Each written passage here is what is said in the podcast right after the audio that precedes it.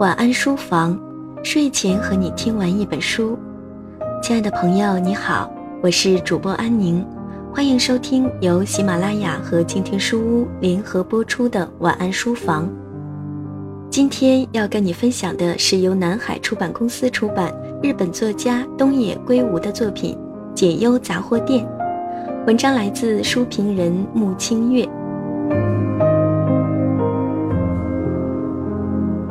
解忧杂货店》这本书火了很久，很早就买了放在书柜上，却不曾翻阅。跑到书柜前，一眼就看到了它，就它了，心里想。这本书确实没让人失望。全书分为五章，以浪矢杂货店为主线，王光园为辅线，把所有故事都串起来，让故事情节环环相扣、缜密。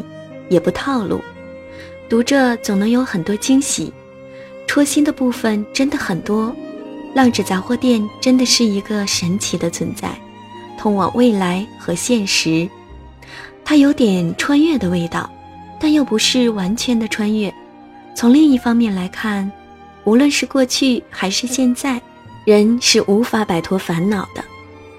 浪子杂货店的主人熊志说：“这么多年咨询信看下来。”让我逐渐明白一件事：很多时候，咨询的人心里已经有了答案，来咨询只是想确认自己的决定是对的。所以，有些人读过回信后会再次写信过来，大概就是因为回答的内容和他的想法不一样。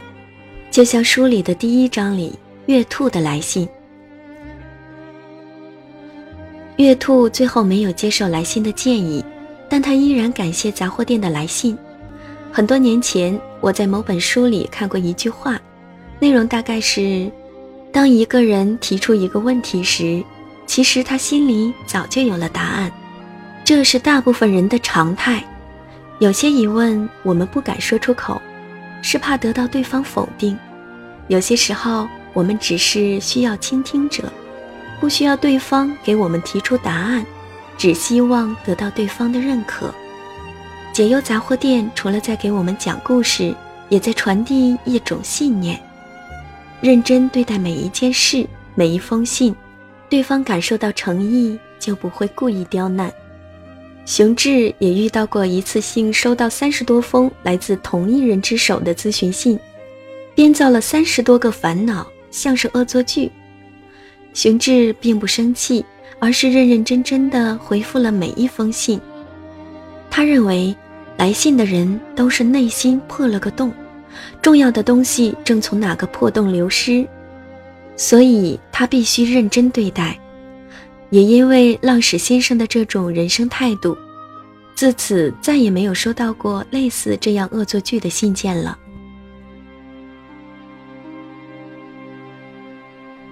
最戳我心的是鱼店音乐人的故事。悟朗就像社会上千万个追求梦想而不得志的人，过着不那么富有也没有成就的生活。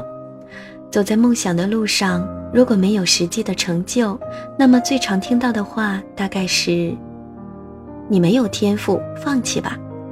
你已经过了追求梦想的年龄，该好好想想未来了。你还要抗争到什么时候？”你为你的家人想过吗？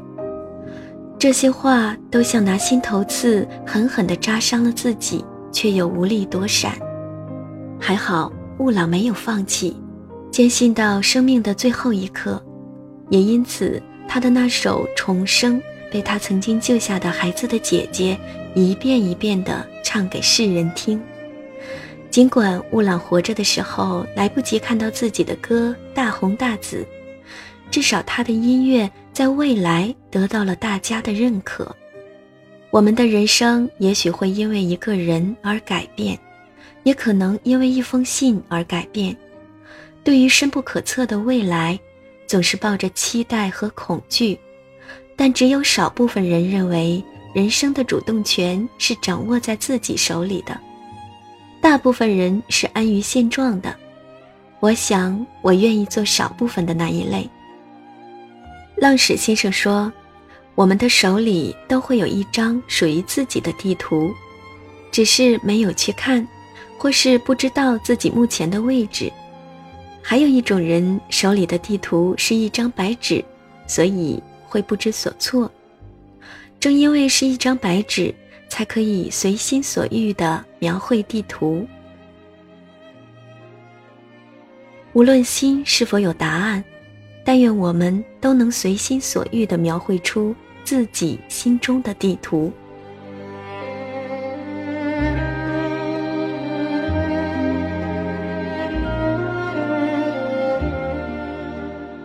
解忧杂货店这本书，今天就和您分享到这里。如果您喜欢本期的书评，欢迎在豆瓣搜索书评人穆清月来关注他。想要收听更多的有声节目，欢迎在微信公众号搜索“静听有声工作室”。我是主播安宁，感谢您的收听，祝您晚安。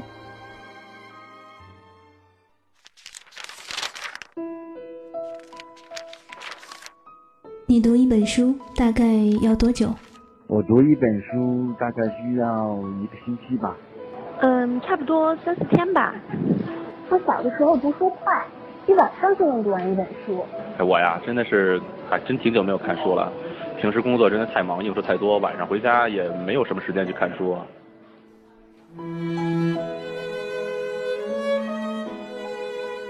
一本书到底要读多久？午夜睡前的床边，拥挤的地铁街头，翻开一本书。